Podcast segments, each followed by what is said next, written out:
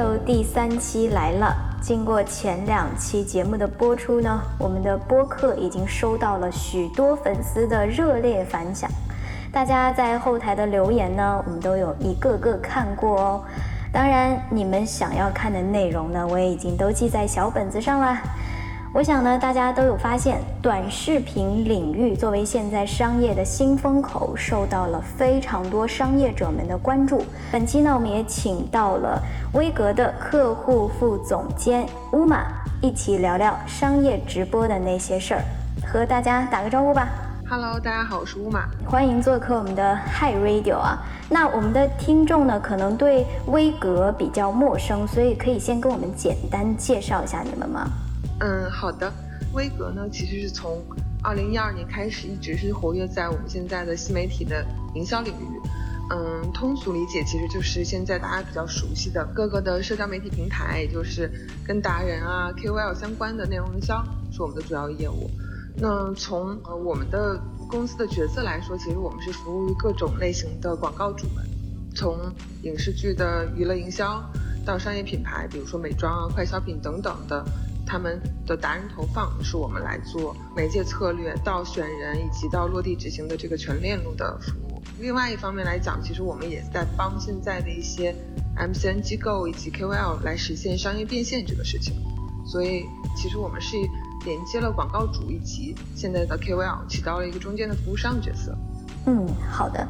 那嗯，现在的视频平台啊和直播平台其实都非常多嘛。那么九五后的年轻人们也会因为 KOL 们被种草嘛，所以在呃他们的消费行为上有什么比较特别的偏好吗？还想呃问一下，是不是真的会有越来越多的年轻人们以网红为职业？嗯。我们先先聊一下第一个问题，就是确实是近两近几年吧，越来越多的这些年轻的消费者，其实他是通过社交媒体平台来获取资讯以及去产生消费这个行为。从整个消费链路上来说呢，就是现在的社交媒体平台，它扮演的角色其实越来越多了，各种各样的。可能年轻的消费者可以从它上面去获取一些新的产品信息，包括优惠信息，或者是他把社交媒体平台当做一个搜索软件来去使用。他可能在购买之前，他会先上一些媒体平台去搜索这个相关的一些使用反馈等等。那甚至会产生说，从一些现在比较大的这些主播的直播间来去下单购买。所以，那还有甚至有一些消费就是消费者他会在买完之后呢，会在自己的社交媒体平台上分享他的使用感受啊，来去变成一个 KOC 的角色，所以其实还是挺有趣的这个现象。尤其是现在的九五后，以及现在新兴的一些社交媒体越来越多的时候，他们的活跃度也越来越高。然后说到现在，是不是有越来越多的年轻人以网红为职业？最近我还关注了很多相关的一些现象，就是比如说前阵子特别突然走红的钟美美。就是她是从石老师，然后突然红了，对，然后但是她其实是一个初中生，那是这种，其实他原本并没有想把这个作为一个职业来去发展，但是他就是纯粹喜欢或者是擅长某一方面领域的产出的内容，那他就会被大众接受，他可能以后慢慢慢慢可能会发展成他的职业。那还有现在有越来越多的，比如说我们在帮客户去做达人投放的时候，我们会注意到说，哎。有些达人的联络的地址是在学校或者是在高中，比如说现在有一个抖音上还挺红的一个美妆达人，是一个比较我们所谓的腰部的达人，那大概可能是百万粉丝，叫林，但是他就是个高中生，那他日常生活呢，其实就分享他高中的一些 vlog 呀，或者是一些他化妆啊，或者是一些出去玩的一些视频，但是有越来越多年轻人喜欢看的原因，是因为他们分享的日常生活就是他们自己。消费者会有的这些日常生活，他们的连接感会更强。对，其实从整个的分类来说，其实肯定是第一，女性会比男性更容易被种草。就这个可能是从消费的行为来说，呃，类别来说，其实我们我们个人我们自己在过去的这段时间以及从业这些时间，我们的判断是，嗯，比较偏快消类的以及客单价没有并没有那么高的一些产品被种草的频率最高的，因为它。第一，消费频次会比较高。第二呢，其实种草这个行为本身是在帮这些消费者去解决缩短购买决策的时间这个事情。就是他们可能本身在买一些日常用品的时候，他们其实并不一定想要花很久的时间去研究但是他们可能会去看一些网红或他们日常会关注的一些网红的一些相关的信息，比如说，嗯，像现在微博上，嗯，一直其实他可能红了很多年了，叫阿花花酱。那他的整个的人设就是一个种草类的达人博主，他会日常分享他最近发现的一些新的好用的一些小东西，比如说护肤品啊、化妆品啊，或者日常用的一些生活用品。那其实粉丝很容易就会被种草，因为他可以帮他们来提炼出哪些是最好的，或者哪一些是新出来的，你一定要去尝试的。从女性的消费者这个群体来说，他们可能日常也会喜欢去研究、去看、去买。等等，所以说其实从整个这个大 picture 来说，它其实是女性以及日常会用的快消、美妆、护肤品这样比较多。但是从男性的角色来说，他们其实也有相当一部分的男性的消费群体在这些社交媒体上面，其实也在往上涨。然而他可能并没有在短时间内变成一个可以跟女性消费群体差不多比例的这样的一个人数。对，比如说像现在很红的那个老罗。他的直播主要的观看人群还是以男性为主的，然后你会观观察到他的产品可能就不会像一些像李佳琦卖的可能很多的面膜啊，或者是护肤品啊什么的，他可能会卖一些比如说咖啡，或者是酒类的，或者是一些呃科技的产品。对，但是这些产品主要的消费群体还是男性，所以还是挺有趣的一个现象。嗯，那 MCN 呢被称为风口上的猪啊，就是行业竞争其实是变得越来越激烈了。那在这种情况下，平时会有感觉到职业焦虑感吗？是的，就是这个是这个其实所谓的职业焦虑，它其实就是变成了我们本身职业的属性的一部分。就是因为大家也知道，每天社交媒体上的讯息其实是，就是我们这么多年一直在说信息爆炸的时代，就是有各种各样不同的新的网红，以及新的公司，以及新的有趣的内容，以及营销方式出现。呃，就这个职业给我们带来的一个要求，就是你必须要去时刻去关注这个事情，而且你需要比别人关注的越早，我们所谓这个红利期就会。掌握，所以其实可能以前我在没做这个行业的时候，可能我看社交媒体就会看一些搞笑视频之类的，就纯粹就是打发时间或者是一些嗯舒压的一些方式。然而现在其实它变成了一个，就我每天必须要打开，然后去刷一下，看看有什么新的东西出来，有什么新的东西可以跟我们的客户来尝试。所以这个日常焦虑其实就是变成工 作了，还是挺有压力的一个一个行业。那其实刚刚也说到这个行业变化的很快嘛。呃，那我们也知道，薇娅和李佳琦呢是目前淘宝直播界的一哥一姐啊。因为这个行业变化太快，所以说会不会也有在他们之后，也许会有下一个新的人成为一个新的爆点？嗯，还想问一下，有关于在平时和 KOL 的沟通上面，会有一些比较困难的情况吗？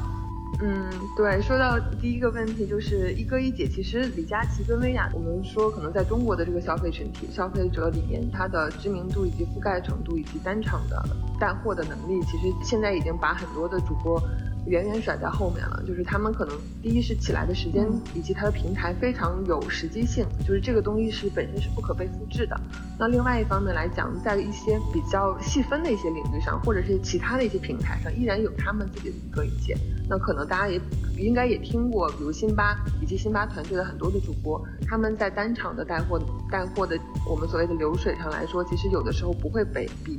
薇娅啊或者李佳琦差，只不过他们可能在。某一个更细分的群体里，他们更有知名度，他们更有带货能力。那现在我们也知道，就是尤其是最近六幺八以及六幺八之后，越来越多的一些明星啊以及名人下场开始直播。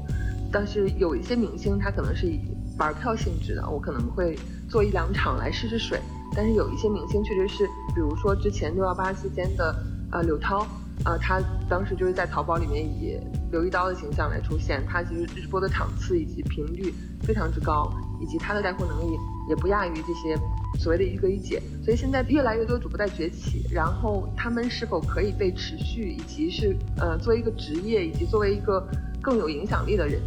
那这个其实还是要时间再来看一看的。嗯，另外一方面，其实比如说除了像快手这些平台，然后现在抖音的平台的主播也越来越多，很多的主播其实。我们之前是完全没有听过，他会在一个月之内迅速的崛起。嗯，大家如果经常看抖音直播的话，可能会知道，比如说有猪呱呱或者熊宝这种，之前是完全在平台上，即使粉丝量也没有很高的，但是他们可以有自己的能力去单场带出一千万、两千万的这种 GMV 的货，那其实也是非常可观的，因为他们只用了一个月或两个月的时间就完成了这件事情，你很难去预测接下来它是什么样的发展的角度。对，然后。嗯，说到那个平时在跟 KOL 来沟通上面，是不是有一些比较困难的情况？这个是肯定以及非常肯定的，就是这个行业可能有一部分的我们日常的工作是需要大量的去跟这些 KOL 来打交道。我们其实是认为，如果在某一个行业或者某一个领域，他做到一个所谓的意见领袖，他一定有自己独特性，不仅仅是他的内容产出以及他的脾气、他的性格，他一定要有特点，别人才会喜欢他。所以，我们平时在跟一些达人沟通的时候，你必须要知道这些达人他平时的一些沟通习惯，他的脾气，然后哪些话他可能是会生气等等这种情况，或者是有一些达人可能最近谈个恋爱分个手，然后就消失了，广告客户就会非常着急，然后我们就连夜会去各种方式去联系，也有很多这样的情况。还有一些主播他可能脾气很大，他觉得说这个东西你就要听我的，你如果不听我的话，我就不跟你合作了。就是会有很多这种情况出现，所以其实很有趣，因为它有很多的互动在里面。它可能跟那种冷冰冰的我去投一个硬广，然后投一个开屏，设置一个时间，或者是设置一个海报是不一样的。所以在这中间，如果合作的好的话，如果把困难解决的话，它的成结果是非常好的。这也是给我们带来很大成就感的一件事情。嗯，我觉得你们还是非常专业的啊，因为心里面本身会有这种预设，就是不同的网红啊，可能会有不同的脾气啊、个个性等等，所以呃，就给自己做好心理建设以后，就会相对而言还是比较佛系的，在跟他们沟通的这个过程当中。对，就是把它当成这就是我的工作内容就好了。对对。呃，那其实也是因为这个疫情的原因啊，普通消费者都可以看到，在商场里面呀，各种各样的品牌其实也都开始接触了直播这件事情。那作为品牌方呢，我们可以看到，其实商场目前可能只是作为一个提供场地的这样一个角色。那从呃你的角度来看，未来商场和 MCN 之间是不是可以有更多的一些新形式呢？嗯，这个其实还挺有，像我前一阵子就是疫情期间嘛，就。我还真的留意到，就是商场其实是让我意想不到的，在疫情期间去抓住了我们有一些直播的红利。就是我们传统理理念上来认为，其实商场作为一个商业中心，它可能更多的是我线下的场地啊，或者是我线下的一些消费的一些场所什么的。但是就是恰恰可能是因为疫情期间，大家都开始寻求自救了。然后我们会留意到，有些商场会连接品牌以及主播，会邀请这些主播去他们的线下店铺去做直播，在线上带货。那就是过去他们尝试的一些事情，有一些其实效果非常非常的好，嗯，可能在短时间内帮大家解决了一定的困难。那接下来有新的各种形式，很多的品牌以及商场也在有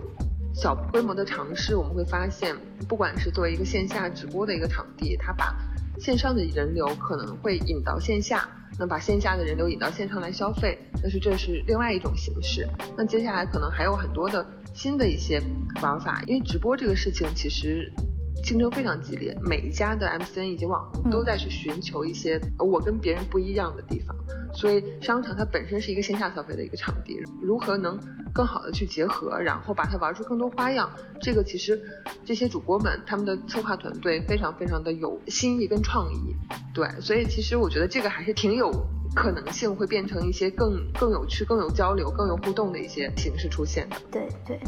嗯，那其实平时我也有看很多直播呀，或者一些网红的带货嘛，所以我就蛮好奇，呃，在这个恰饭啊，就是所谓这个植入广告的时候，究竟是如何将商业化的广告很自然的就融入到 KOL 自身的人设当中，让我们这些消费者很快乐的接受他们的这种恰饭行为呢？嗯，这个其实。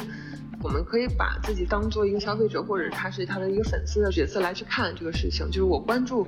一些网红，可能他的内容会给我带来快乐，或者是他的内容本身就是教我去买东西的。就是他实际粉丝买单的是我关注这个网红 KOL 的内容，我为内容买单。所以我们再回到说所谓的恰饭，也就是接广告这个行为来说，那。我的内容是否是因为我接了广告而跟我之前的内容是有不一样的，而是有一些，就我们所谓的就是没有底线的去去做广告，还是说我依然能保证我高质量的内容产出的同时，我给消费者可能提供了一些他需要的一些购买信息。这其实是要看这个 KOL 的类型。那比如说现在有各种各样类型的 KOL，有一些他是纯粹发一些呃创意视频、搞笑视频，或者是一些很有趣的一些让人觉得很愉悦的一些东西，比如说变装类的，或者是一些嗯唱歌类的，或者是一些舞蹈类的。它本身其实就是我我给你带来娱乐嘛。那在这个过程中，它的商业广告这个其实就是一个植入的行为。我只是在我大曝光的内容下，我让这个品牌的内容产生了，品牌的曝光有了。但是其实它并不会像另外一种类型的 KOL 产出一样的内容，可能有一些 KOL 它本身就是种草类的 KOL，我就是告诉你怎么买买买，以及我就是可能从十款粉底里面我给你选出最有性价比、最适合油皮、最适合敏感肌的这种。KOL，那他本身的这个吃饭行为就要前提要看他们对自己的内容是否是负责任的，就是我是否能接受说，我虽然不喜欢这个产品，这个产品不值得我推荐，他还是要去给粉丝们推荐。如果是产生这种行为的话，那他的内容肯定是不会被接受的。对，其实这个过程也是一个又有趣又很耗费脑力的这样一个过程。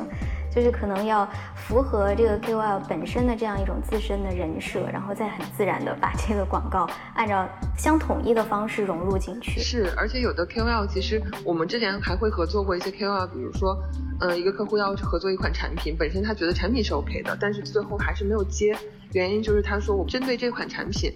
我觉得我没有创意把我这个产品做的很有趣，那他就会选择不接。对，然后有的。嗯，有的网红还会说，哎，这个产品我觉得这个方向非常好，我希望做我很想做的内容，客户是否能接受？如果能接受，我才要做。还有很多各种各样的创意出现，你会觉得啊，这个产品拍的真有趣，然后我们会看到实际的效果是好的。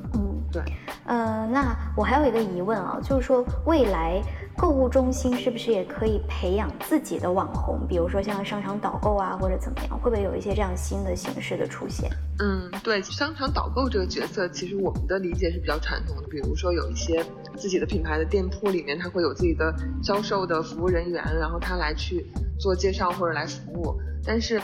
呃，它本质上起到的角色其实是帮助消费者去减少我购买的这个决策时间的，也就是提高他的购买效率这个事情。那它在这个功能上来角色来说呢，它其实是跟现在的一些网红是有一些相似之处的，就是很多的有些网红他产生的内容就是来去帮你去减少这个决策时间，但是这个事情它本质上是否成功，或者是是否它是有效的，它取决于说。我是否能把我这个功能以及跟我的内容可以被传播以及可以有趣的内容来做结合？然后这个其实是需要重点去考虑的一个方向。就是如果我单纯的只是一个一个导购的角色，那可能它不一定会成功。但是如果他能把一些有趣的内容结合在这个导购里面，那它就是很有意思。比如说现在大概今年上半年在。抖音上起来的一个，他是可能我们是看着他从一个小网红到千万粉丝级别的一个网红，叫毛光光。那他的整个人设，视频的人设是一个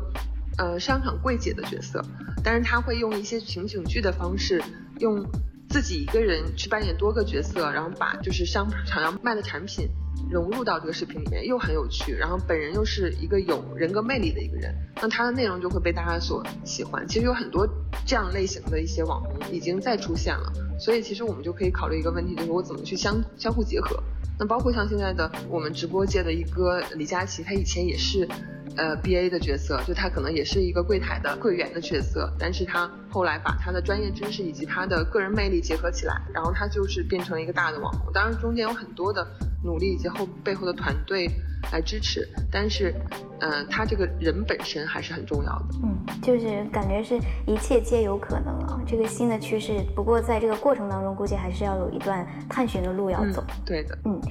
那其实也聊了蛮多的啊，聊了很多这个 有关于网红这种幕后的故事。那其实我呢也一直有想做主播的愿望。那之前在五月嘛，虚拟偶像洛天依呢也在天猫开启了首场的直播带货，所以想问问未来会不会有更多的虚拟偶像加入带货主播的行列呢？嗯，其实现在。就是今年已经有很多的，包括去年也有，但是今年会比较明显，有比较多的一些我们所谓的虚拟偶像，或者他本身是一个 IP 的角色，然后他来进入主播来带货。但是从本身的这个呃实际的功能性来说，他可能如果作为一个主播来说，他其实是来负责去